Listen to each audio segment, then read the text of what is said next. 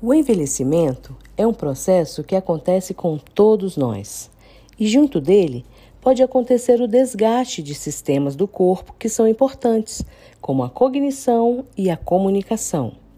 A cognição é como funciona a mente, então envolve a capacidade de pensar, perceber, lembrar das coisas e até de sentir, enquanto a comunicação é uma das primeiras atividades aprendidas pelo ser humano.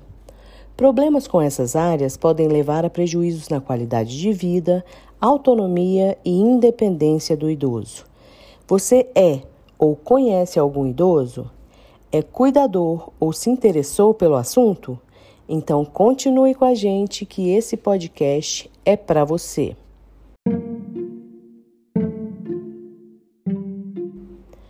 Como saber se um idoso tem incapacidade cognitiva?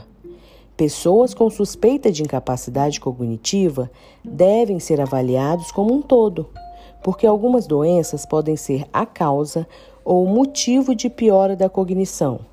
Se ele toma remédios, se já usou drogas, se teve algum trauma envolvendo queda, se bateu a cabeça ou doenças psiquiátricas ao longo da vida devem ser investigadas, assim como também se já foi internado e por quanto tempo essa internação durou.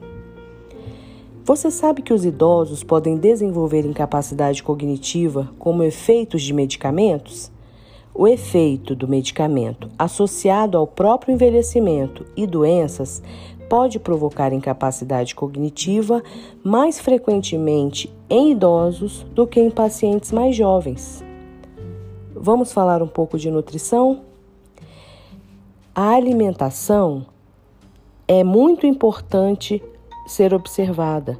Existem substâncias indispensáveis no leite e derivados, nas carnes, peixes, leguminosas, que são os grupos de feijões além de nozes e algumas frutas, como a banana. Muitos dos alimentos de origem animal citados anteriormente, assim como queijos e ovos, também são fontes de vitamina B12. Isso nos faz ressaltar a importância de ter atenção a esse grupo de alimentos. Como podemos ajudar o idoso ou o cuidador com atividades que treinam e, ao mesmo tempo, podem identificar alguma dificuldade na cognição? A principal atenção é para o humor e a reação emocional diante das vivências e das tarefas do dia a dia. Incentive o idoso a fazer aquilo que ele pode fazer sozinho. Manter as habilidades e as atividades do dia a dia é importante, assim como aprender a fazer coisas novas ou de formas diferentes daquelas que ele fazia. Fique atento se o idoso deixou de sentir prazer em coisas que davam prazer a ele antes. Integre o idoso nos momentos em família, seja em passeios ou almoços, lanches e jantares. Estimule o idoso a lembrar das atividades que fez no dia anterior. Conte história e veja o que ele entendeu Peça para ele contar histórias também. Estimule o idoso a nomear objetos diferentes e partes do corpo. Jogos também podem ser um bom estímulo para o idoso. Jogos de memória, palavras cruzadas, caça-palavras, leitura, atenção e interpretação de algum programa de TV do qual ele goste.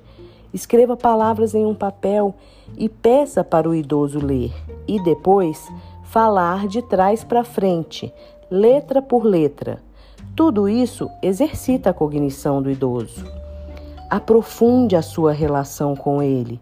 Sentir que tem vínculos afetivos colabora para que ele não se sinta sozinho. É bom manter o nível de atividades. É gostoso estar em situações prazerosas e fazer o que nos dá prazer, seja ouvir uma música, caminhar no parque, estar em grupos da igreja, da quadra, com vizinhos, com amigos ou com grupos de terceira idade. Pegar 15 minutos de sol e fazer algum exercício também pode ajudá-lo, seja prevenindo o aparecimento de algumas doenças ou possibilitando que a doença não se agrave, pois além da cognição, contribui para o equilíbrio e a força dos músculos desses idosos, que geralmente já está menor. Caminhada e exercícios em casa podem ser boas opções. lembrando que devem ser simples e fáceis de entender, como por exemplo dançar, pentear o próprio cabelo, vestir sua roupa, sentar e levantar da cadeira. Lembre-se que esses exercícios devem participar da rotina do idoso, de forma monitorada e bem organizada. Caso perceba alguma mudança no comportamento do idoso, procure a ajuda de um profissional. Até mais!